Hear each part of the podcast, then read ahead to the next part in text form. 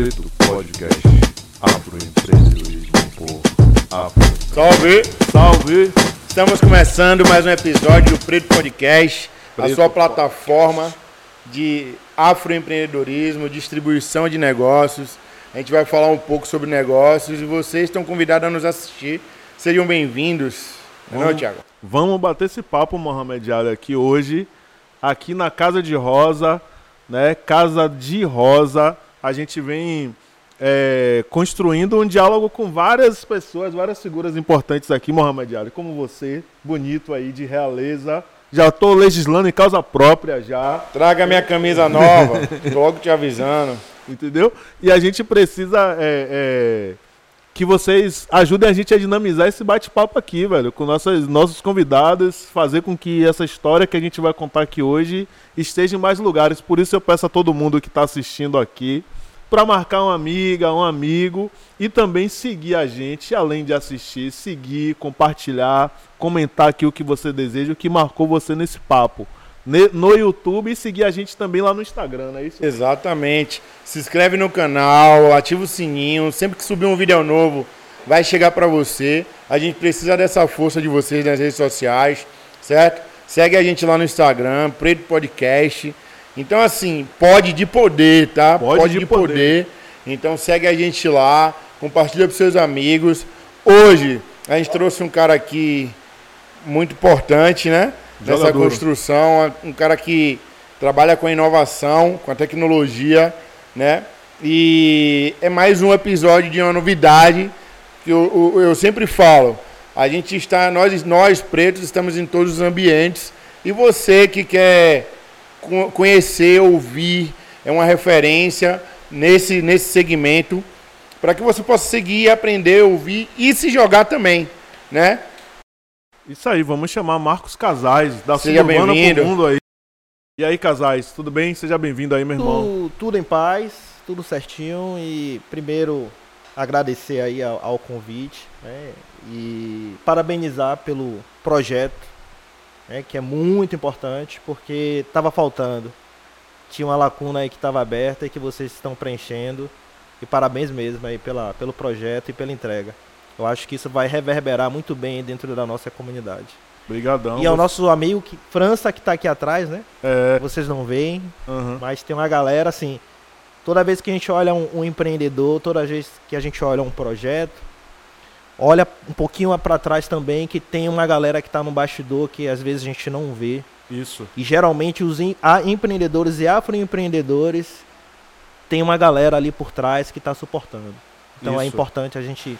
Sempre Tá fortalecer esse assim. apoio. Um clique França, Sivaldo França. Isso mesmo, nosso O parceiro. chorão, tá chorando já. Tá velho. chorando É, já, tá chorando, emocionado, emocionado. É o cara que manda no Instagram de todo mundo aqui. Velho, é importante você falar isso e a gente tá trazendo essas pessoas, assim, que são importantes na minha história, na história de Mohamed, na história do empreendedorismo pra gente nesse momento de crescimento, de debater as questões do afroempreendedorismo, de construir uma nova ótica sobre esse é, sobre essas questões para a comunidade negra, né? E por isso a gente chamou, velho, porque a gente sabe que você já esteve em alguns lugares, está em muitos lugares, mas também tem uma história muito potente. Eu queria saber de você de onde é que começa é, a sua história empreendedora, né? De lá de, que você que vem de Piripiri, como é que começa na sua família, na sua vida essa história? Então vamos lá. Eu sou nascido na Liberdade, né? E com 3, 4 anos fui para Piripiri e passei uma boa parte de minha vida em Piripiri, vim, morei no centro e hoje de fato voltei e moro em Piripiri. A minha família é, tem aí alguns casos de empreendedorismo. Eu vi algumas coisas desde mais novo, mas eu não entendia muito bem. Mas minha mãe era sacoleira, cara. Minha mãe, ela vendia roupa. E ela se juntava com minha tia, uma tia que eu tenho como segunda mãe. E elas iam, viajavam, acho que eu não, não lembro bem, assim, era, era Tobias Barreto, né? Ia pra Sergipe comprar roupa e chegava aqui e revendia. Então eu tive isso dentro de casa cedo. Mas não necessariamente como um estímulo direto. Disse, ah, você vai empreender e tal.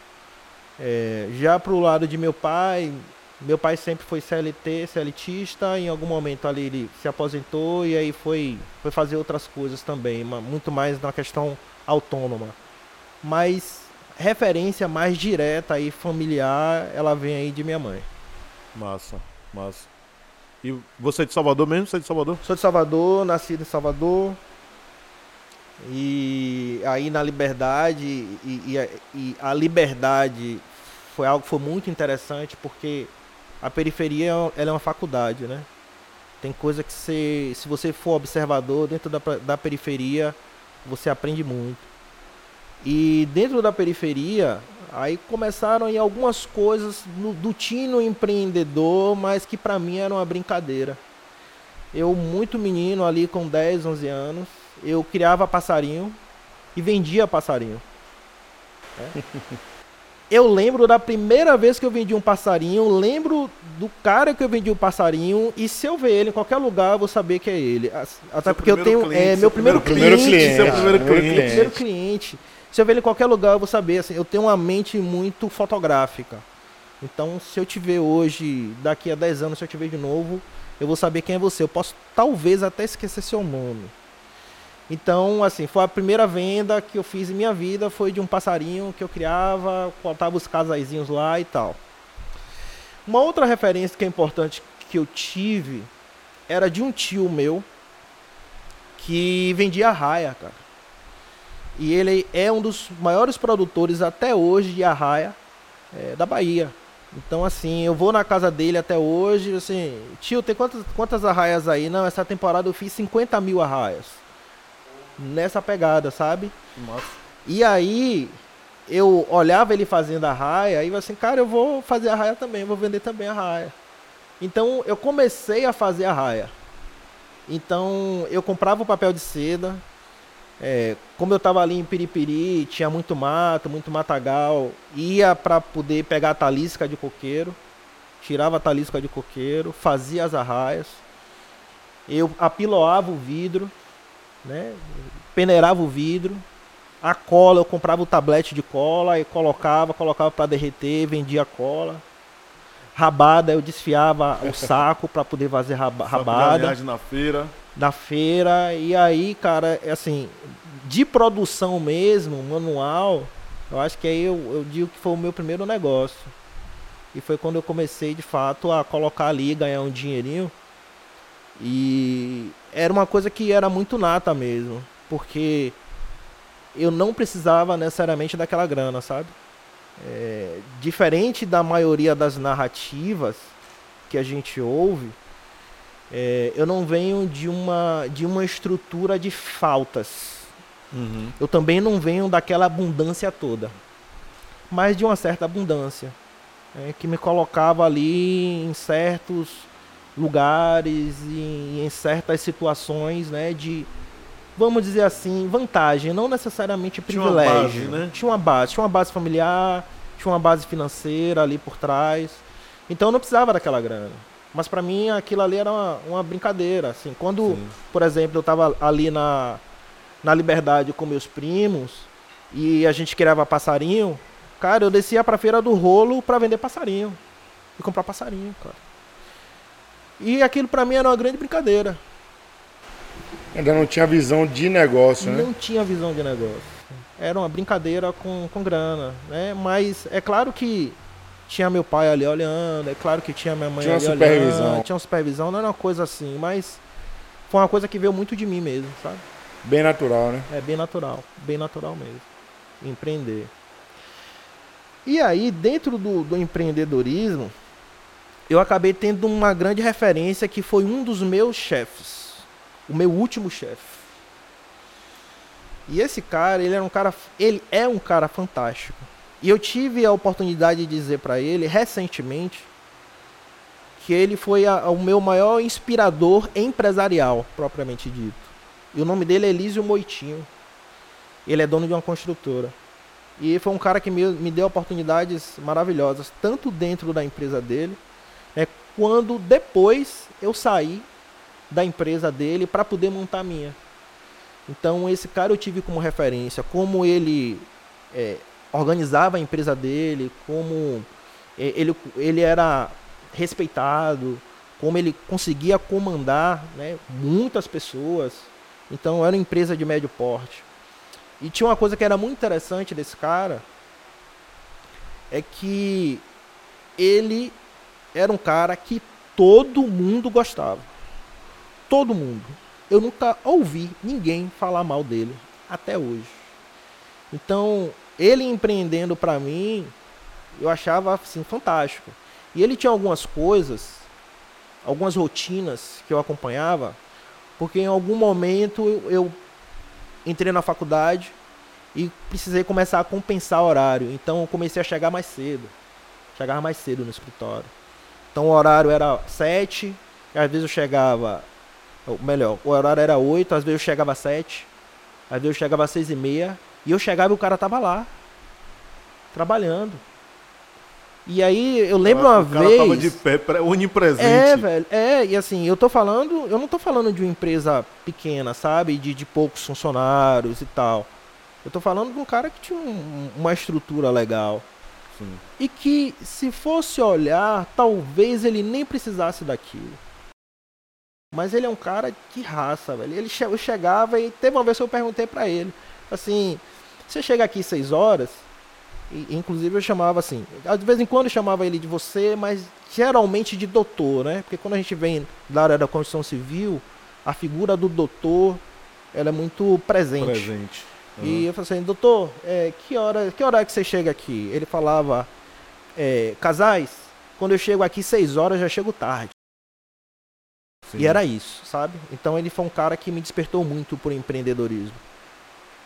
Outra coisa que me despertou por empreendedorismo, e aí colocando nesse mesmo quadro aí de, de, de empresa e dessa mesma cultura que eu vi ali, eu, eu era técnico em edificações, Isso que eu ia lhe perguntar, qual É. era a sua função lá, a sua É. formação para estar eu era empresa de... isso, cara. E é- isso é interessante, porque eu era técnico, eu era muito novo, eu devia ter ali, ali meus 18 para 19 anos, talvez ali 20.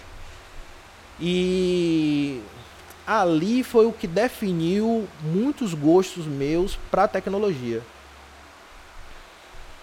Porque era uma empresa que fazia construção civil, mas também tinha algumas coisas de tecnologias voltadas para a segurança eletrônica. Então era uma empresa que instalava câmeras também, né? Por quê? Ele fazia muita obra de Banco do Brasil, né? Bradesco. Sim. E quando eu entrei nessa empresa, eu entrei para ser técnico de orçamento. Então eu comecei a fazer orçamentos de obra. Tipo controladoria, tipo...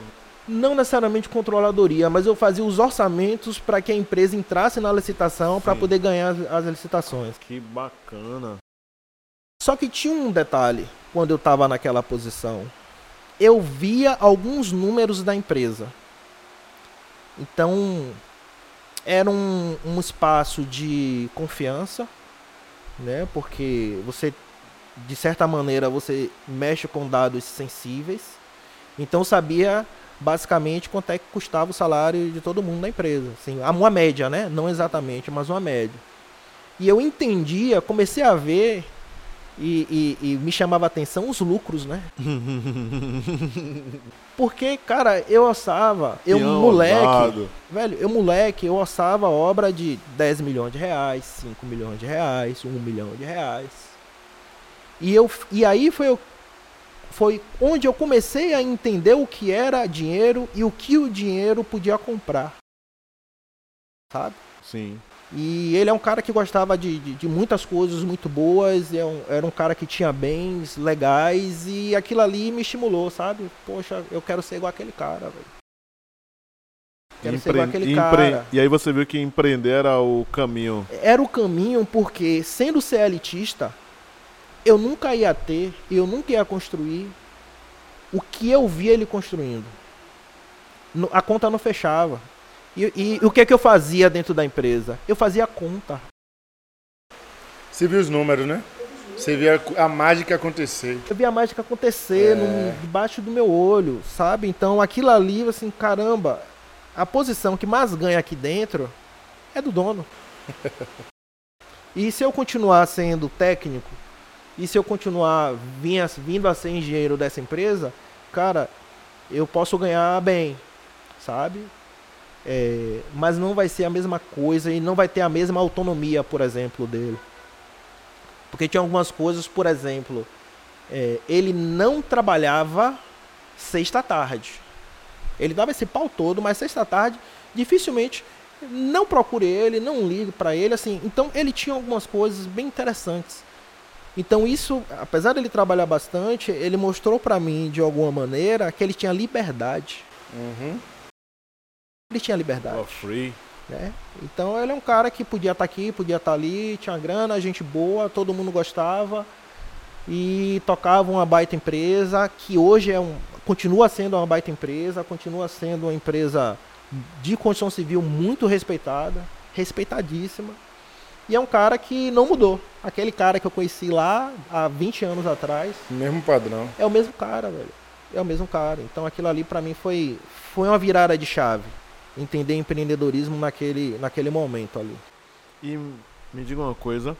Você acha que esse momento contribuiu para você enquanto empresa, é, enquanto construiu uma empresa, mas vou reformular para você construir uma empresa, esse cara foi importante.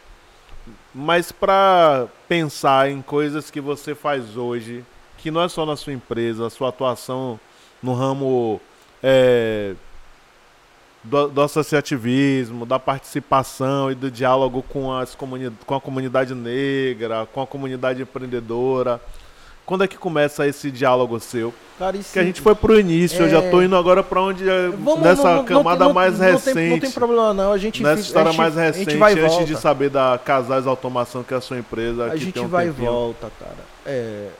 O que acontece? É... Tem algumas coisas minhas que são, são interessantes que muita gente não sabe. Então, por então, exemplo, então, conte eu tudo venho, aí, velho. Conte tudo. Eu venho de um casal interracial. Minha mãe é branca, meu pai é negro sabe? É, meu pai ele sempre trouxe as questões, as pautas negras, né, da negritude, é, não de uma forma tão teórica, teorizada, apesar de que meu pai sempre foi uma pessoa muito politizada, extremamente politizada, muito inteligente. Meu pai, um cara muito inteligente. Meu pai era um cara que se você sentasse aqui para poder chamar qualquer assunto aqui, ele, ele ia com você. Desenrolava. E eu tive o privilégio, inclusive, é, vamos voltar mais um pouquinho, mas eu tive o privilégio em crescer em uma casa que tinha biblioteca. Isso. Isso é fundamental. É, eu tinha a biblioteca, acesso. tinha um cômodo da minha casa que era a biblioteca. Então, o meu dia a dia com livros, eu tenho algumas memórias é, é infantis é, de ver meu pai deitado com um livro. Né? E em algum momento eu fui tentar entender o que era aquilo, sabe? Aí eu peguei um livro vermelho, ele tinha uma coleção de um livro vermelho, eu fui olhar. Eu lembro que foi Otelo de Shakespeare. Meu pai tinha uma coleção do livro de, Shakespeare. E não só isso, ele tinha mu mu muitos livros. Então eu cresci no, no meio de no, no meio, da literatura, da literatura, sabe? sabe? Então eu lembro que a única coisa que eu não tive, que eu quis quando criança, foi videogame. Que ele disse que era a única coisa que, que, ele, que ele, não, que ele não, não iria me dar. E eu lembro que quando eu pedi, que quando eu pedi um videogame para meu pai, ele me deu uma enciclopédia. de 30 volumes. para mim e para minhas irmãs. Minhas duas irmãs, tenho duas irmãs. Então eu venho de, de uma construção de olhar dois lados. Assim, eu, eu vi a questão branca, entendi, comecei a entender uns códigos brancos e também via também de um outro lado negro e também entendi ali de algumas coisas do, dos códigos negros. Mas quando eu trago e faço um recorte aqui para a questão da negritude, veio também de um incômodo muito grande enquanto empresário dentro da cidade de Salvador, onde Hoje eu tenho mais de mil clientes de carteira e desses mil clientes, 15 não são negros. Então tinha uma coisa ali que eu. 15 não são 15 não são negros. 15 Ou não melhor, são. 15 me são negros. 15 são É negros. contra. É, o É, contrário. ao contrário. É, o- é, é ao Apenas contrário. 15 são Uhum. negros. Apenas 15 são negros. Então a gente está falando aí de 1,5% de uma clientela de uma 1,5%. cidade de 84%. E aí você começa a entender o- a fratura social, que ela é diretamente vi- ligada à raça em nossa cidade. E isso começou aí a me incomodar mais. Né? Isso não é não que não me incomodasse, mas era uma parada que começava assim, caramba, bicho. Cadê essa galera? É não estão, vem, não tá, assim, não tem. Porque fazendo um recorte aqui para o meu negócio, o meu negócio, ele é um negócio de luxo. Vamos lá. Qual é o seu Tá? negócio? Explica o seu negócio aí. Qual é a sua o meu atuação negócio, a minha hoje? atuação hoje, não, primeiro de formação, eu sou técnico em edificações. Tenho algumas formações técnicas correlatas. Então, por exemplo, antes de chegar no meu negócio, né? Aham, até para a galera entender o que é o meu negócio. pra- pra seguir, né? pra dar um porque às vezes, segmento. é, porque às vezes fica difícil entender o, o meu negócio se você não entende um pouco a questão de formação. Então, eu sou eletricista, é, sou técnico em rede, sou técnico em manutenção de micro, técnico em cabeamento estruturado, técnico em telefonia, técnico de segurança eletrônica. E foram todas, é, todas formações que eu vim buscando aí dentro dessa é, desse, desse cenário de tecnologia e de Do instalações segmento, né? do segmento. E como formação é, é, acadêmica, eu sou engenheiro civil. E em algum momento eu, estudei também economia, mas acabei não, não prosseguindo. Concluindo. Então, com essa formação voltada em toda essa parte aí de tecnologia, de instalações e tal, né, de residências, eu comecei a ver que eu queria fazer alguma coisa diferente do que o mercado apresentava.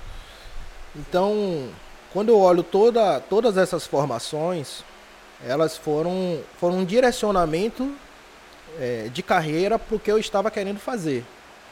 Mas é, é difícil falar de, de toda, toda essa parte de, de adolescência, né, de início de vida adulta, se eu não voltar um pouquinho mais.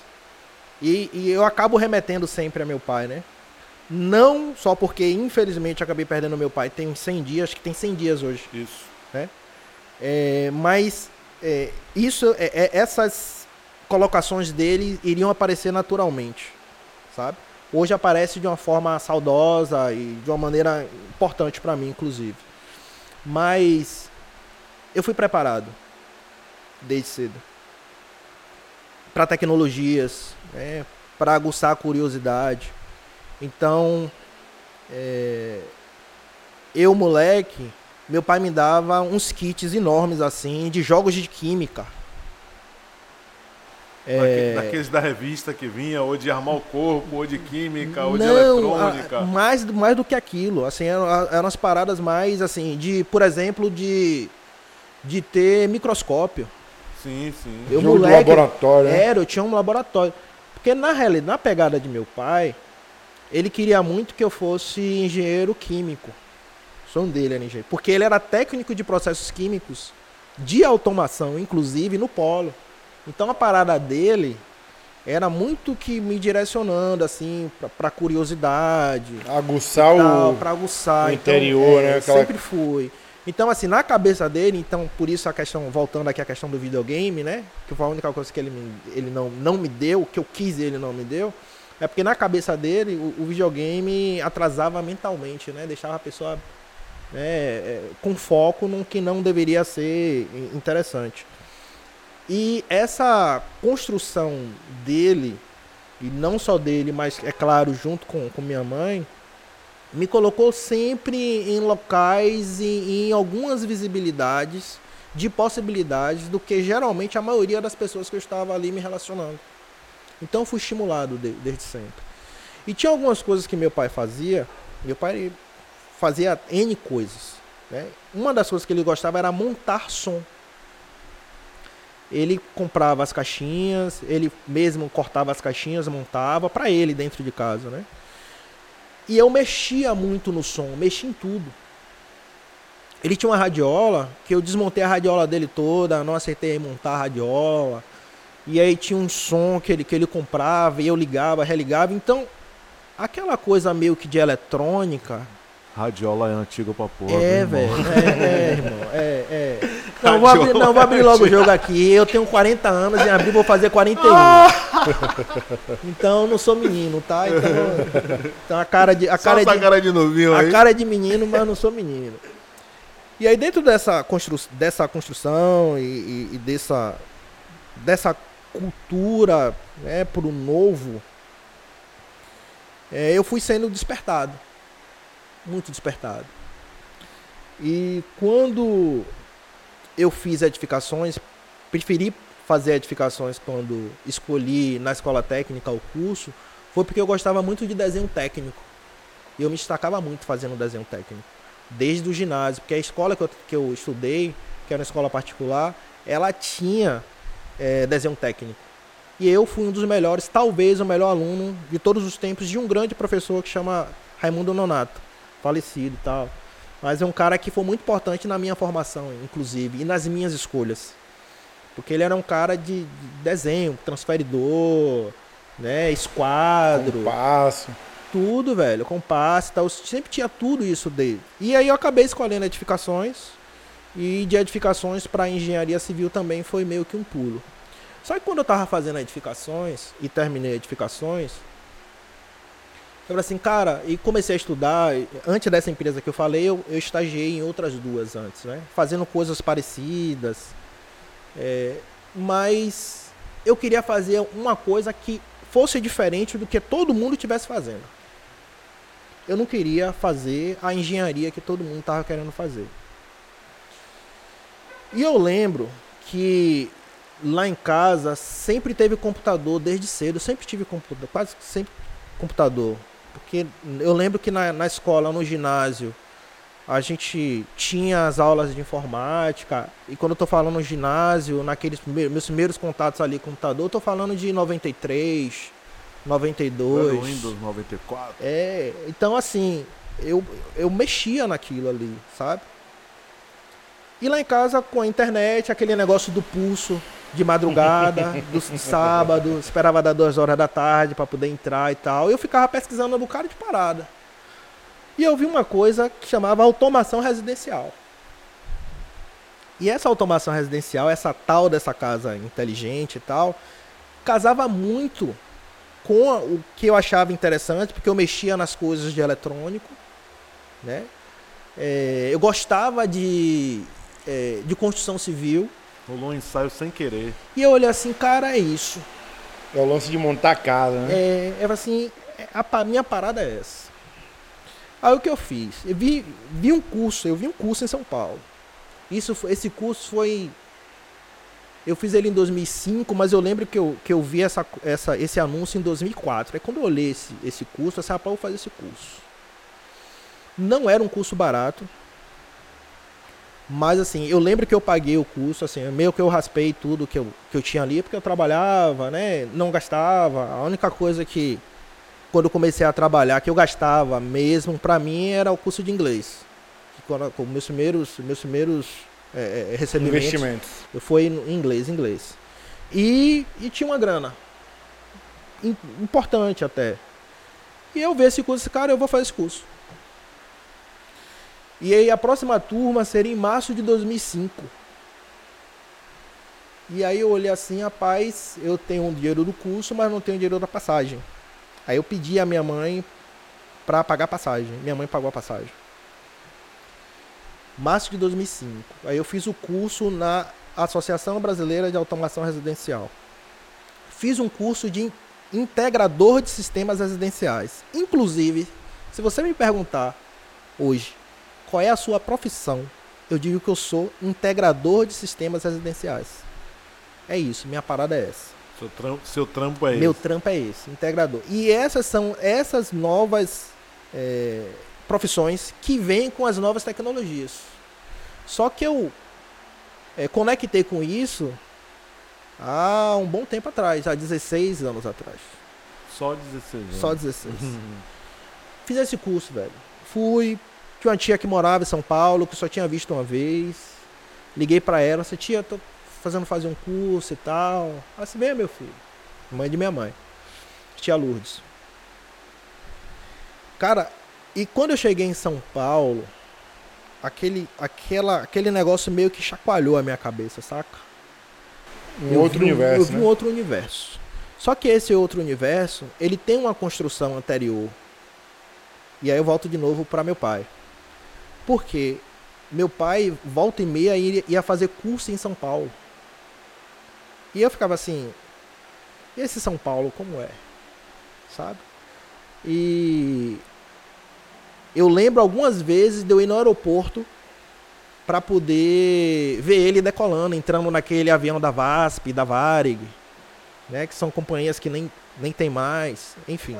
Então, eu fiz esse curso, voltei para Salvador com a cabeça extremamente chacoalhada. Tinha o estímulo de ver um super empresário no meu dia a dia, que era o meu, meu ex-chefe.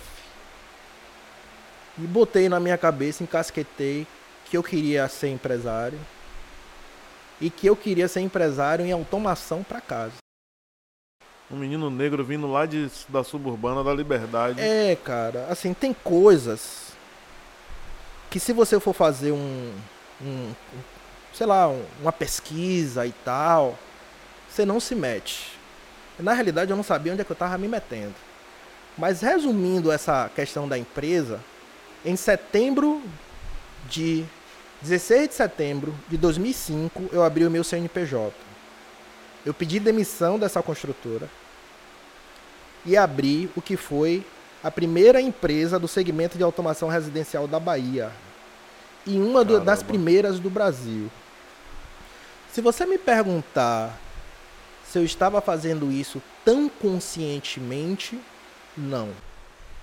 Sabia, se, se, eu, se eu perguntar a você, você sabia que você era. O seu ineditismo é, era presente, que você era velho, inédito, que não, tinha ninguém não, aqui. Não, não, não, eu não tava, eu não tava nessa. não tinha essa jornada não do tava herói. nessa parada assim de olhar não, eu só queria fazer, saca? Eu só queria fazer uma coisa diferente. Eu não queria ser aquele engenheiro que Do só entra ali, capacetezinho é, da capacetezinho bota, branco e tal. Cimento. É, não queria, eu não queria aquilo. Aquilo ali eu vivi, inclusive, né? Quando eu tava ali como técnico, né? Nas outras empresas que eu tinha trabalhado antes. Então aquilo ali foi legal. E foi interessante para eu entender o que eu não queria também. Então, assim, a, a jornada empreendedora, você em algum momento trabalhar para alguém, isso te direciona para você entender o que você pode ser ou, ou não ser. Porque eu tinha visto coisas também que empresarialmente de pessoas que me comandavam que assim, cara, eu nunca vou querer ser igual a esse cara. Se eu tiver uma empresa e tiver no lugar dele, esse jeito não vai ser o jeito que eu vou trabalhar. Então tem alguns aprendizados quando você está trabalhando. Então eu acho importante dentro dessa jornada empreendedora você entender o lado do, do empregado, sabe? Dessa, de- dessas construções. E eu cheguei, e é engraçado que eu cheguei com essa novidade lá em casa, né? Assim, cara, eu vou contar meu pai e minha mãe. Aí chamei meu pai e minha mãe pra conversar. Assim, ó. Uma coisa pra, pra gente conversar. Chamei eles dois e falei assim, ó. Vou pedir demissão da construtora e vou abrir empresa. Meus pais não entenderam nada, velho. Nada, velho. Assim, cara, você tá aí. Você tá trabalhando num- numa construtora legal. Você já tá começando a tirar uma graninha. Você tá tendo uma perspectiva legal. Você Tá vai confortável. Tá confortável, assim. Você tem uma base. Cara, você vai querer sair pra poder abrir empresa? Você- Voltar pro zero. É. Assim, não, mas é isso que eu quero.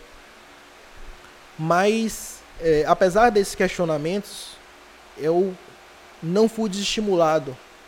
Eu não tive um pai a mãe disse não vá. E eu tinha uma outra linha também dentro dessa, dessa construção, era que eu tinha uma base familiar e uma certa base financeira. Se se der merda, se não, se não der, sabe? Se bem que assim, se bem que o não der para mim também ela não foi uma possibilidade tão real, né? Porque também não foi fácil. Né? Você começar a empreender do zero, é, numa cidade que não tinha mercado, eu tive que construir esse mercado. É, as pessoas não sabiam que aquilo ali existia. E muita gente não sabe até hoje, imagina 16 anos. Hum. Então, quando eu ia para poder apresentar para as pessoas e tal, tem gente assim, eu não sabia nem que isso existia no Brasil. E você tá aqui fazendo. Eu lembro que eu comprei uns, uns kitzinhos que eu ligava umas tomadas, aí botava para acender a lâmpada, fazia as programações e era e assim, e basicamente era eu sozinha.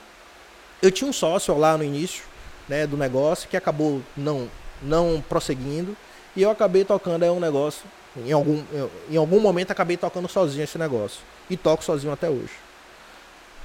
Então é essa construção aí, aí que foi que nasceu Casais Automação. Mas na realidade, Casais Automação, ela não nasceu Casais Automação. Ela nasceu Automi House. Nome em inglês. Tommy House. Nome inglês logo para impactar. Era, logo, era um negócio é assim, era um logo, era um negócio legal, assim, o nome e tal. É diferente, né? Era, Tommy House, Tommy House. Show de bola.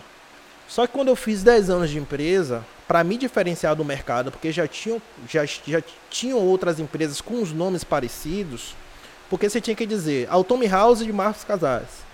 É, Autome não sei o que lá de fulano. Então, assim, os nomes eram muito parecidos e eu falei assim, cara, eu tenho que me diferenciar do mercado. O que é que eu vou fazer com a questão de nome, de name, né? Vou colocar meu nome. Colocar o eu coloquei nome. meu nome. Meu nome. Então hoje, casais. Casais é de casais, não tem outro, não tem sabe? Outro, sim. Então isso foi importante também na questão de consolidação de, de, de, marca, de marca, e empresarial. E isso foi quando eu fiz 10 anos. Tenho... no meu décimo ano de empresa, a gente teve, teve essa mudança. Tem uma pergunta mais específica para você, que é, nós estamos falando, falando da sua jornada empreendedora, da sua vida, e agora nós estamos falando da empresa. Aí eu quero saber automação. O que é que é essa automação e com o que é que a sua, sua empresa trabalha para a galera ficar situada é, aí hoje? É porque vamos lá. São, são níveis amplos, mas você faz uma coisa específica, né? Algumas coisas básicas mais específicas. Automação é você poder controlar os equipamentos eletroeletrônicos de sua casa através de uma central, onde você consegue comandar praticamente tudo que é eletroeletrônico dentro de uma casa. Então você pode ligar uma lâmpada via aplicativo, via comando de voz, com assistente de voz, subir uma persiana, descer uma persiana, ligar o som ligar o ar-condicionado a hora que, que você ligar quer que fique ligado, ligar a TV. Então, é, é, é, um tipo de, de produto que ele tem um ticket alto, ele é voltado é, para a classe A. A, ah, isso que é bom.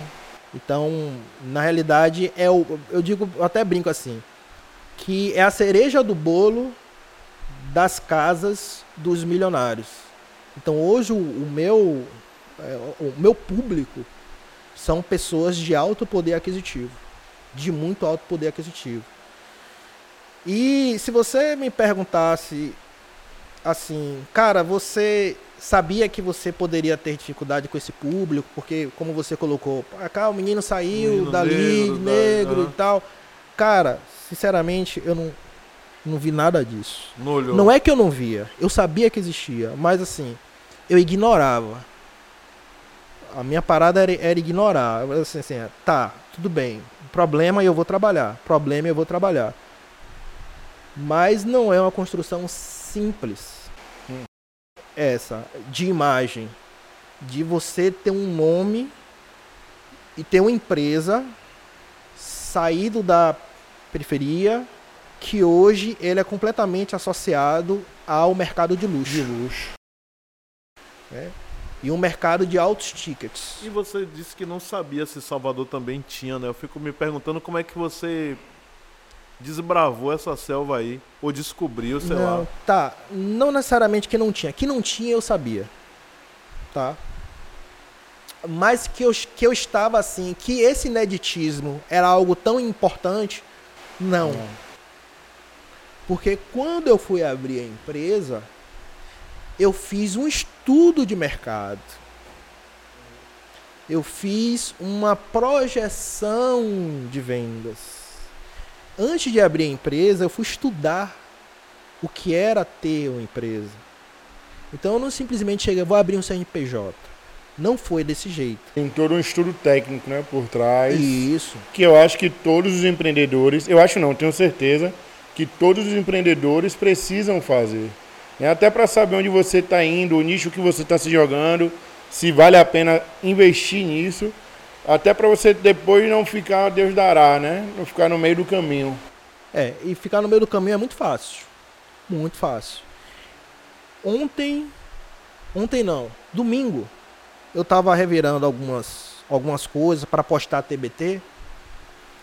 E eu, ia- eu vou postar, é engraçado, até quinta-feira, Quinta-feira. uma, uma reportagem que eu fui capa do jornal de tecnologia do Jornal à Tarde de 2006 Caramba. falando sobre tecnologia. Foi uma das primeiras matérias nacionais sobre tecnologias de automação e casas digitais. A gente até poderia ter visto, mas não viu. Viu, não sabe que era você. e a Pois é, velho. Assim, 2006 essa parada. E eu tenho isso guardado e eu peguei justamente no meu plano de negócio que eu fiz antes de abrir a empresa. Eu tenho ele lá encadernado, bonitinho. E tá lá. Todas as informações. Onde eu, o que eu queria. Teve muita coisa que deu errado. Mas também muita coisa que deu certo.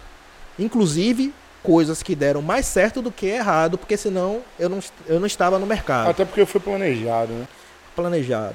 Tinha, teve, teve um planejamento. Tiveram uma série de coisas que deu errado. Errado, tomei cascudo, muito cascudo, sabe? Assim, não, não foi tão simples não. Foi uma jornada dura. Uma jornada dura, porque hoje esse mercado é um mercado que as pessoas já conhecem. Ah, quero fazer automação na minha casa. Antes não. Você sabe o que é automação? Eu posso fazer. Era diferente. A comunicação com o cliente era diferente. Você, como eu digo, catequizar um mercado de tecnologia é mais ou menos você dizer assim, ó, chegar no mercado e dizer assim, ó, você nunca teve um, um, um smartphone, eu vou te mostrar um smartphone e vou dizer para você por que, que você precisa usar um smartphone, porque ele é importante na sua construção do seu dia a dia. Então, essa foi, isso foi o que eu precisei fazer lá atrás. É a venda direta, né? É você ir prospectar clientes e ir atrás do, do público. Hoje é aquela coisa que a galera já conhece, a galera vem, vem buscar e tal. Casais, dentro disso tudo que você contou pra gente, o seu público é a A, a A mais, né? Que a gente fala, um público que tem um diferencial, tem um poder aquisitivo. Quando você chega, né? É, e para mostrar o trabalho, que as pessoas veem casais automação, né? Que as pessoas veem quem é casais, o cara Marcos Casais, gera um impacto nessas pessoas. Gera. E, e era pior antes.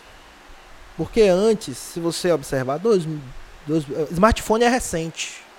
Esse negócio de WhatsApp com foto é recente. Quando eu falava com as pessoas e ligava para poder oferecer o serviço, as pessoas Era ligação. era né? ligação, velho. A pessoa não tava olhando, assim, eu não, Não tinha uma fotinha. Não tinha, assim. Eu tinha site até e tal. Né? Tinha algumas coisas ali que eu fui colocando, implantando, implementando, mas as pessoas não sabiam que era eu. E quando eu chegava, cara, assim, eu já passei por situações bem interessantes, vamos dizer assim. E, e isso para mim era uma leitura também, né? O cliente, o cliente ele faz uma, uma leitura de quem tá do lado de lá. É, quem é rico não é besta, sabe? E eu comecei a entender o que, o que é a pessoa rica e entender a mentalidade da pessoa rica e os gatilhos que você tem que usar para a pessoa que tem grana, quando você vai vender algo para uma pessoa que tem grana. E eu aprendi isso cedo, porque eu era muito observador. Muito observador. Mas tinha algumas coisas que, por exemplo, é, fulaninho, diretor de tal empresa e tal e tal e tal. E aí eu ligava e tal, não, vem aqui, eu quero ver e tal. Cara, e quando eu chegava, tinham, tinha algumas coisas que, assim, expressões, duas expressões faciais. Ou em- em- as pessoas enrugavam a testa, ou abriam o olho assim, ó. Dúvida ou surpresa? Dos dois. Não, não. Os dois. A expressão de- de- Dos dois.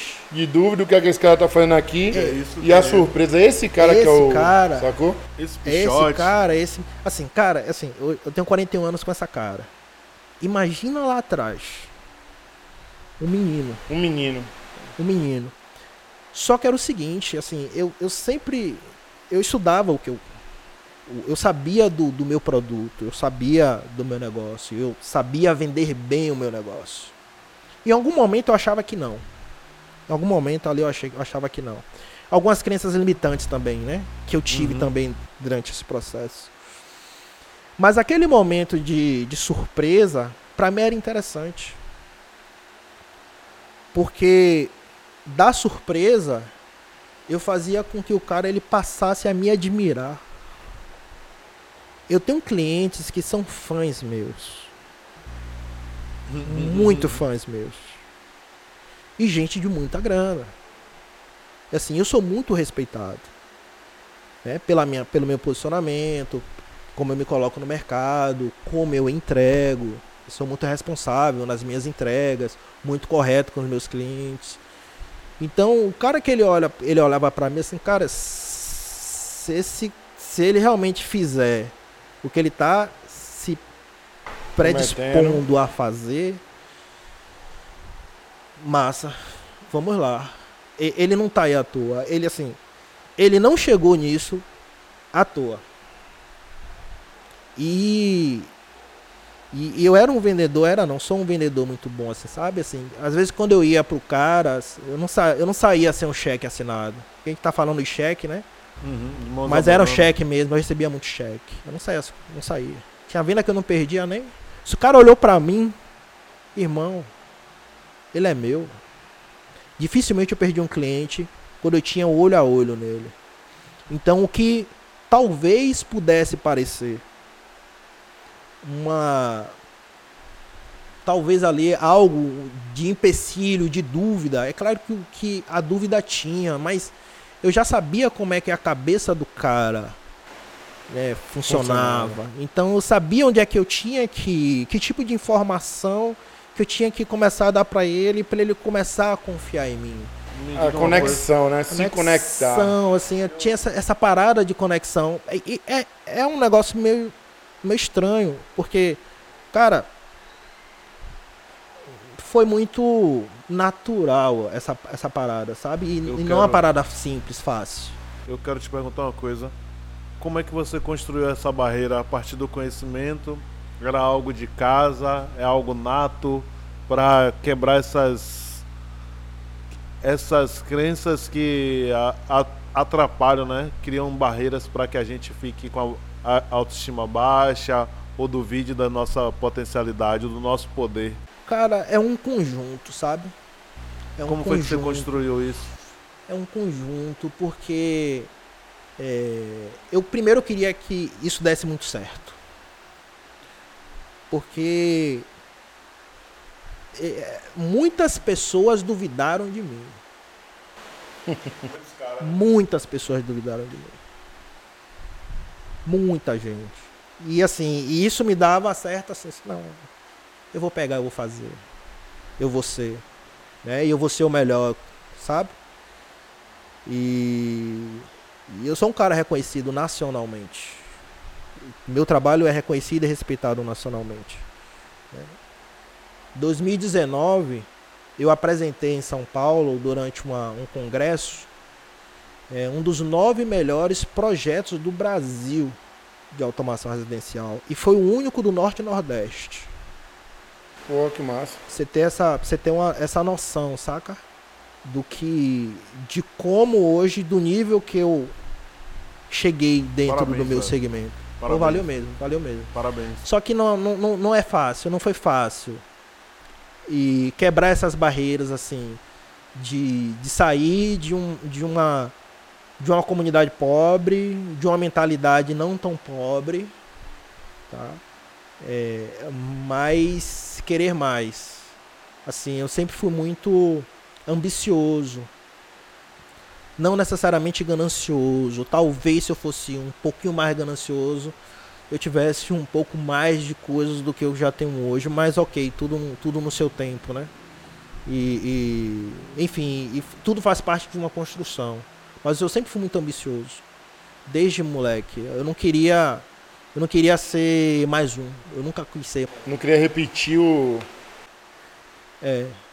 Não queria. O processo, né? É, não queria repetir certos processos. E e eu sabia que empreender era um caminho para geração de riqueza, saca? Só que tem, tem algumas tem algumas questões é, que, que, que, vai, que vão te travando, né? Então, como, quando eu falo, quando eu volto e falo sobre é, vender, né? Eu me achava, não sei porque eu me achava um mau vendedor. Pô, você não vende. Só que eu, eu controlava bem assim meus números. E quando eu vi um histórico empresarial de oito dígitos, eu assim, cara, você não é mal vendedor nem aqui, nem em qualquer outro lugar, velho. Porque isso aqui tem gente muito boa que vai fazer a vida inteira e não vai fazer um terço disso. E você fez em pouco tempo. Sabe? Então assim, eu tive que ir também me trabalhando. Sim. Porque em muitos momentos o meu comportamento dentro de minha empresa não era necessariamente de um empresário. Às vezes eu me comportava, tinha um comportamento até de funcionário. De colega. De colega, de coleguismo, sabe? Sim, então eu tive alguns erros aí nesse processo. De você olhar para você e entender que você não é simplesmente um empreendedor, mas que você é um empresário. E empreender é para gerar riqueza. Não é para pagar conta. Se for para pagar conta e você ficar com um bocado de dor de cabeça, velho, vai trabalhar para alguém. CLT. Vai ser CLTista, velho. Vai ser CLTista. Se você quer empreender, velho, é, é para ganhar grana. E, e, ganhar dinheiro, sabe? E não ter medo disso. E nem de falar isso. Eu, quero ganhar dinheiro pronto. Cara. E essa é uma dificuldade histórica que é colocada pra gente, a questão da grana, sabe? A relação com o dinheiro. Com o dinheiro. É difícil pra comunidade negra.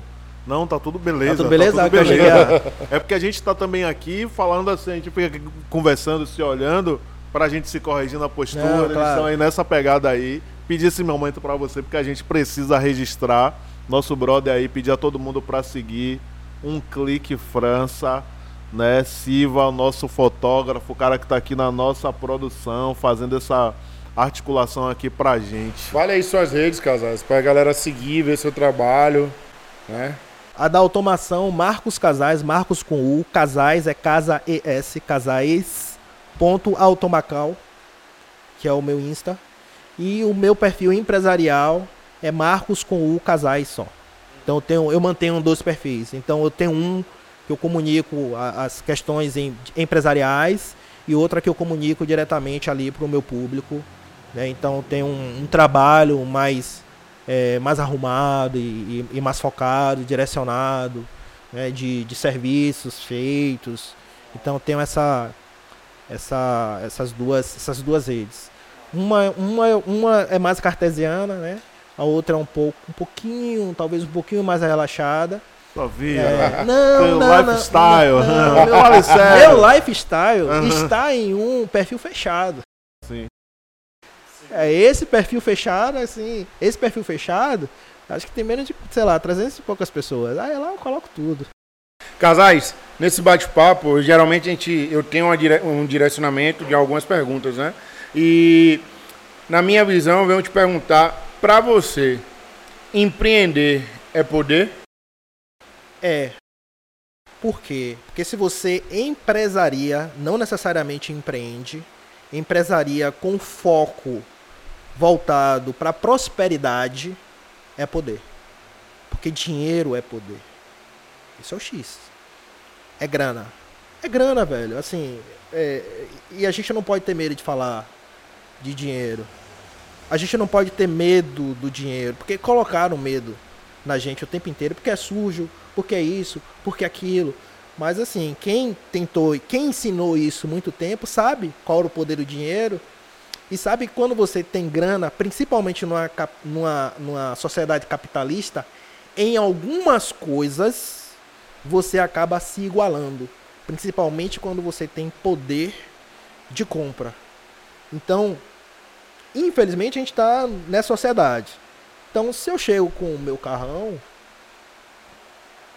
eu posso ser confundido ali com, com o motorista, mas a depender do, de como eu me comporte, o outro lado vai entender que é meu. Depender de como eu me comporte. Ah, no primeiro momento ele vai achar que não, mas depois, a depender do comportamento, ele vai entender que é meu. E aí começa a se gerar uma questão de curiosidade. E essa curiosidade passa por um quase respeito. Não necessariamente respeito. Cara, se aquele cara conseguiu aquilo, ele, no mínimo, ele não é burro. Hum. No mínimo, ele não é burro. Então, é sim, empreender, ele é poder. Empreender, hoje, eu acredito que seja a principal, ou talvez uma das principais, possibilidades de mobilidade social. E quando a gente fala dessa palavra bonitinha, mobilidade social, eu estou falando é deixar de ser pobre e ser rico. Sabe? É, assim, e, e, de olhar assim, cara, eu, eu quero ser milionário. Cara, eu, eu quero ter. Eu quero ter a lancha, eu quero ter o jet ski, eu quero ter um carro quero melhor. Quero ser o coroa da lancha, né? É, o coroa da lancha. saca? Então, assim, quando, quando eu estou nas, minha, nas minhas mentorias e tal, assim, cara, qual é o seu objetivo como, como empresário? Assim, cara, nos próximos cinco anos, eu quero que minha empresa ela tenha um valor de mercado de 50 milhões de reais. Velho, e é isso que eu estou buscando, velho. Que mude e de assim, status, né? Mude de status. Muda. É, sempre de status. MEI para ME, para uma. Isso, para SA e, outras, e, e tal. SA, então, é olhar além da subsistência. É claro que a gente tem problemas graves para o cara virar essa chave da cabeça, é, de perseguir, por exemplo, o primeiro milhão. Cara, a gente não fala sobre, no geral, né? Sobre essas paradas. Diz assim, é muito comum em algumas comunidades se falar do primeiro milhão. Quando é que você vai alcançar seu primeiro milhão? Cara, enquanto a gente talvez está alinhado ali, ou preso, entre aspas, ou preso de fato mesmo, uhum. é, em vender a janta para comprar almoço, saca? Sim. Só que você sair do. Vender a, a vender a janta para comprar o almoço não é um caminho simples. E que eu acho que a gente tem que ter muito cuidado com o papo de você consegue, você consegue. Não é por aí. Acho que tem que ter muita estratégia. Né? Acho que a gente precisa tomar muito cuidado com o que eu digo com, com os falsos profetas empresariais. precisa ter cuidado com, com essa turma. Porque muitas das vezes ela, elas vendem um, um, sonho que é irreal. E às vezes é irreal até para aquele alguns, cara. Né? É, às vezes é irreal. Às vezes você vê que aquela condição, né, pro cara ele, ele virar a chave, ele não vai virar a chave nunca. Não vai. Infelizmente não vai. Tem gente que quando começa a virar chave, já, já virou com uma certa idade e aí já não tem mais tempo para poder fazer muita coisa. E a grande realidade, quando a gente vai pegar o, o, nosso, a nossa, o nosso recorte de população negra, e quando você vai ver a maturidade dos negócios, né, eles são mais longos. Eu lembro que quando eu comecei a, a empresariar, teve um empresário branco daqui de Salvador, que ele chegou para mim e falou assim: é, Marcos, se tudo der certo, a sua empresa fica estável em cinco anos. Se você fizer tudo certinho, em cinco anos, esse é o tempo para a empresa é, ficar estável. E a minha demorou muito mais. Por que demorou muito mais? Porque eu tinha um detalhe, assim, eu sabia fazer muita conta, eu era um cara que entendia de números, mas em algum momento eu não soube lidar com dinheiro. E eu, eu tenho uma frase que é a seguinte, cara. Se você não respeitar o dinheiro, ele não vai levar desaforo para casa. Dinheiro não leva desaforo para casa. Se você erra, vai ser muito complexo de você voltar. Se você, a depender da posição que você tá, você vai passar o resto da vida e não vai conseguir. Se você for muito persistente, você até consegue dar, dar a volta por cima. Sabe? Então, é algo que a gente precisa muito, mas é, é algo que a gente também precisa começar a respeitar, entender e almejar.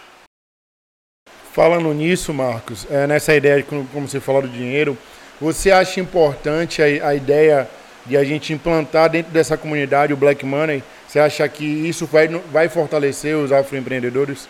Fortalece porque tem uma coisa que é importante dentro dessa construção, que são referências. Cara, se você olha um afroempreendedor, ou um cara que, que mora numa puta cobertura, eu não sei nem se eu posso xingar, mas tudo bem. Fica à vontade, fica à vontade. Tá? O cara que tem um baita carrão. Cara, você vai olhar aquilo. Eu também quero.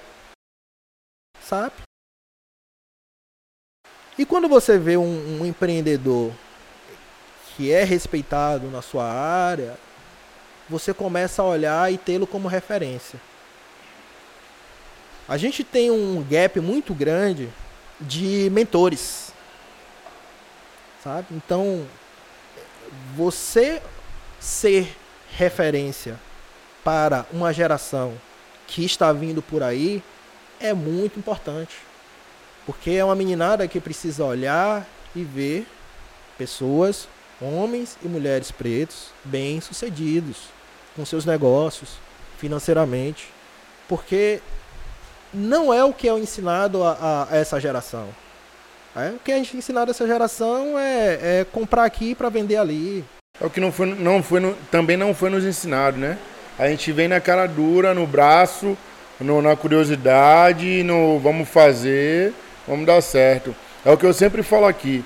É, a ideia do podcast é essa: trazer pessoas como você, como outros convidados, que têm uma estrada, que já tem um resultado, para ser referência para essa galera que está chegando, né? Para que eles possam visualizar e enxergar que é possível também para eles, né? Porque o que passa na TV, o que passa na, na, na, na, na TV aberta, por exemplo, é a marginalização da nossa comunidade, dos nossos jovens, o tempo inteiro, né? Essa referência de negatividade. E a gente traz aqui pessoas com resultado para mostrar para essa galera mais jovem, a galera que está chegando com com, com vontade de fazer o diferencial, de que é possível, né? Você tem um nicho completamente diferente do que a gente está acostumado a falar de empreendedorismo, principalmente no, na nossa comunidade, né? Que é, é, é, esse nicho da automação, esse nicho da galera A, a, a mais, né? Diferente, pô. E isso as pessoas vão visualizar, vão assistir aqui a gente e vai ver que é possível. Mostre para o seu filho, mostre para o seu, o seu primo, o seu vizinho, que é possível sim ele estar tá numa visão diferente, num negócio diferente, para que ele possa também se inspirar e querer fazer também. Por que não? Né? E até pedir a galera também que está vendo essa história aqui, você não está me dando essa liberdade, mas você que tem algumas dúvidas, quer saber como é que atua, quais são, com detalhe, essas é, esses meandros do dia a dia de uma empresa de automação e tudo mais, fala com o Marcos Casais aí, ó, no Instagram dele lá, fala com a gente, troca essa ideia para a gente poder é, fazer essa, essa troca mútua mesmo e mais próxima mesmo. Eu acho que é super bacana ouvir, Marcão, é, a gente como é que é o passo a passo, sabe, de cada empreendedor. A gente fica aqui às vezes super calado, super porra. Onde é que eu encaixo tal pergunta e vocês vêm e respondem e logo depois do que a gente está pensando, o que a gente está com dúvida e dizer que é saudável demais. Marcão, é importante ver essa toda a sua história, né, o passo a passo e tudo mais da gente construindo, mas a gente de como você construiu a sua história né, da nossa da contribuição que a gente precisa ter para a comunidade negra, desse pensamento mesmo de que evoluído desse momento histórico que a gente vem vivendo agora, de falar sobre dinheiro, de falar sobre é, construção de negócio, posição empreendedora. Mas eu queria trocar, trocar ideia com você e que você falasse com nossa turma aqui do podcast sobre um ponto que é um ponto que para a, o nosso ecossistema é interessante, né? Da sua história, que é a participação é, em associações, né? Em espaços coletivos, né? Que constrói-se uma rede, que conecta com o que a gente já construiu, participou em vários lugares e dão desdobramentos muito positivos, né, pra gente. E que pode, nesse momento, a gente pode, é, é sensível agora a gente analisar, mas que daqui a cinco anos, dez anos, a gente já vai conseguir ver resultados dessa construção. Me fale aí sobre a Agis, você que foi vice-presidente da Agis, o que é a Agis, se você acredita que associar-se é importante. Vamos lá, antes de eu entrar na AGE, eu não sabia necessariamente que existia a AGE. Mas eu sabia que existiam outras organizações empresariais na cidade. Por que, que eu sabia disso? Porque os meus clientes, a maioria deles, fazem parte dessas associações. Porque eu atendo grandes empresários e grandes empresários estão, de uma maneira muito geral, muito conectados com outros grandes empresários. E com essa conexão, para que o empresário ele possa ter voz, principalmente de influência econômica e influência política, eles passam a se organizar em associações.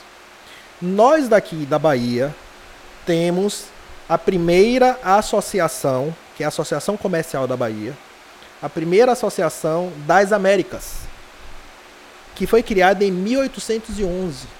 Então, em, existem duas coisas, né? três. Tem um empreendedor, tem um empresário e tem, um, e tem quem empresaria de fato. Empreendedor, empresário, melhor, empresário de fato, assim. E esse empresário de fato é o cara que tem, ou a mulher que tem, geralmente são homens, né? Nesses, a maioria são, nesse espaço são homens. Eles têm esse poder de interlocução para que o ambiente jurídico e o ambiente econômico os favoreça. Então, quando a gente vai pensar em empresariar, empreendedorismo, em negócios, você tem uma base que está ali por trás apoiando isso. E que são essas associações organizadas para que exista um fortalecimento da classe empresarial para que elas possam buscar é, os seus, vamos dizer assim, direitos, por mais que não, naquele momento não necessariamente seja um direito. E essa estrutura é uma estrutura que está aí, ela é posta e ela é muito importante dentro do, do empresariado. Só que a maioria dos empreendedores, empresários negros, acabam não tendo acesso a esse espaço, porque são espaços de poder. Então, essas associações elas começam nessa linha, tanto do fortalecimento, de você trocar, de assim, ó, tô passando por um problema, né, dentro do meu negócio, cara, como é que foi que você resolveu e tal. Então a gente começa isso dentro de uma estrutura perversa, né, somente para o povo, pro povo preto, mas ela vem né, com, a, com o passar dos anos se estruturando na questão do poder. E eu comecei a perceber isso dos meus clientes. Porque eles estavam sempre em reunião, assim, eu percebia que eles se conheciam. E isso para mim também era é, era um código, né? assim, eu, eu, alguns nomes, algumas pessoas, quando eu, eu ia levar, por exemplo, para poder apresentar a automação, alguns nomes eram chaves. Porque eu fiz de fulano, porque eu apresentei a ciclano, porque fulano que me indicou. Então as portas vão se, abriam, se abrindo. Contatos, né? Os contatos vão se abrindo. Enfim, e nós temos as associações que estão aí hoje, os empresários que estão defendendo seus interesses. E aí, eu pensei, dentro de um, de um planejamento estratégico meu, eu coloquei que no ano de 2018, isso foi 2017, 2018 eu ia começar a me conectar com outros empresários. Isso foi planejado. Então, com esse planejamento, eu entendia que eu também deveria estar nesses espaços. E que esses espaços seriam espaços que eu iria me comunicar com pessoas que poderiam me direcionar novos clientes e eu formar uma base dos meus clientes futuros. Porque nessas associações estão também a turma que vai comandar política e economicamente a cidade. Então, eu acabei fazendo um caminho não nessas associações mais seniors, nessas associações do, dos cabelos mais brancos, mas nas associações jovens. E aí eu fui para a AGE. A AGE é a Associação dos Jovens Empreendedores da Bahia, que tem 16 anos. E ela é uma associação que visa fomentar o empreendedorismo na Bahia. Né? Então ela tem algumas, algumas linhas aí de, de comunicação, ela tem algumas linhas aí de voltadas para capacitação né? e voltadas para representatividade. E a questão da representatividade aqui é que é importante. Por quê? Nesses espaços estão sendo formados os jovens empresários, estão aprendendo como se faz para poder comandar e influenciar política e economicamente o empresariado da cidade. É isso que acontece nesses espaços. Só que infelizmente ainda nós temos pouca representatividade negra dentro desses espaços. E a gente, nesse momento, tão importante a gente entender esse movimento e se aproximar disso, porque hoje a gente tem uma turma jovem, empresários jovens, que não estão naquela linha de dizer que aquele ali não é, não é espaço para você. Empresário, empresário afroempreendedor. Muito pelo contrário.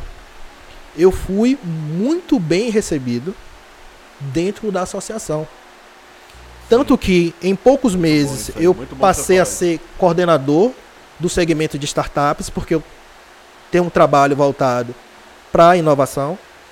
E logo em seguida eu me tornei vice-presidente, sendo o primeiro vice-presidente negro de uma AGE na Bahia. E sendo dentre o presidente e presidente, o terceiro, terceiro não, o segundo do Brasil em toda a história de todas as AGES que tem no Brasil. Você hoje é vice-presidente nacional? Não, vamos lá. Vice-presidente nacional não. Hoje na AGE, como acabou a gestão, eu estou como conselheiro. Ah, okay. Porque quando você passa por esses por essas cadeiras, você vai para uma instância que você vira conselheiro para quem vem depois. Bacana. E é uma estrutura que ela é tão bem criada e ela é tão bem arrumada que faz com que outras pessoas também aprendam isso. Uhum. Façam negócios, né, se capacitem e tenham representatividade empresarial. Então, são esses espaços que se aprende a conversar com o governador, se aprende a conversar com as grandes empresas se aprende a começar a empreender em alto nível. Então a, a, conversa começa a ser diferente de vender o almoço para comprar a janta. Hoje, como é que eu estou dentro do associativismo. Terminou a, a gestão como vice-presidente. É, em seguida, eu passei a ser coordenador, coordenador não, é, diretor de relações institucionais da CONAGE, uhum. que é da Confederação Nacional do Jovem Empresário. Da mesma maneira, por exemplo, que localmente as associações jovens elas se comunicam, a exemplo, com o Sebrae Bahia ou com a Unidade Salvador, a confederação se comunica com o Sebrae Nacional, por exemplo, para poder fazer grandes projetos. Então, a, essa atuação é uma atuação mais ampla. E você começa a, a entender melhor como é que as coisas para o empreendedorismo estão organizadas. Sim. Como é que as associações, é, como é que as, principalmente as instituições, elas estão organizadas para se ajudar e, e fomentar o empreendedorismo e fomentar os seus segmentos. Então, existe uma, uma, uma linha que ela é muito importante que o nosso povo precisa entender e precisa se aproximar do associativismo empresarial. Então você que é um jovem empreendedor, busque mais informações, busque conhecer, saber, se associar, para que a gente também esteja nesse meio, para que a gente também esteja dentro desse, desse mercado, para que a gente possa entender e fortalecer mesmo o afroempreendedorismo, né? Isso. A gente precisa urgentemente de lideranças negras empresariais nesses espaços. E esses espaços estão abertos. Que massa. Tá? Muito bom. E, e ainda dentro do associativismo, falando, vou dar um exemplo só sobre Conage. A Conage, ela tem uma cadeira no G20 Jovem. A presidente da Conage, que é uma baiana, muito amiga minha, Maria Brasil. Ela é presidente da confederação. Ela fez, fez, fez um trabalho tão fantástico aqui, né, que colocou ela numa, numa, numa evidência muito importante nacionalmente. E hoje ela, é, ela é a presidente. A nível nacional. A nível nacional. E ela que está na cadeira que representa o Brasil no G20 Jovem. Que bacana. Sabe? Então, existem estruturas que a gente precisa conhecer. E na Bahia, eu estou como presidente do Fórum de Jovens Lideranças Empresariais da Bahia. O que é esse fórum? O fórum reúne as lideranças, os presidentes ou os principais representantes das principais associações jovens então, eu estou como presidente dessa desse fórum, que é uma outra estrutura. Vou dar um exemplo para você. Dentro desse espaço, na última eleição dos prefeituráveis, nessa cadeira de presidente do fórum, eu tive a oportunidade de sabatinar os prefeituráveis de nossa cidade junto com os outros jovens líderes empresariais. De dizer, é, candidato, qual é a sua proposta e plataforma política voltada para o empreendedorismo? É esse nível de acesso que a gente começa a ter dentro do associativismo empresarial. Existem coisas mais profundas dentro desse, associativismo enquanto estrutura de poder e a gente precisa começar a entender e acessar esses espaços. É um treinamento, né, para a gente poder acessar aí as estruturas, um passo a passo. Eu queria lhe agradecer, irmão, por você vir, por você trocar essa ideia. Eu acho que tem muitas coisas aí, tipo, tem. nós não falamos sobre o Vozes do Afroempreendedorismo, que cria na sua gestão, né? Não falamos sobre a Singularity University. A Singularity, a Singularity eu queria você. falar.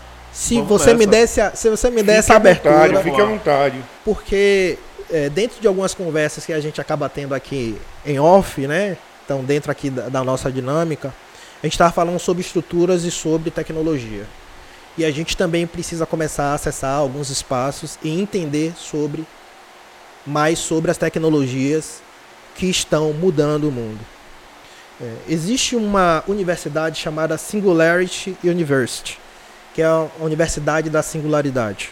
Essa universidade, ela fica na NASA e um dos principais apoiadores dessa universidade é a Google, junto com a Deloitte.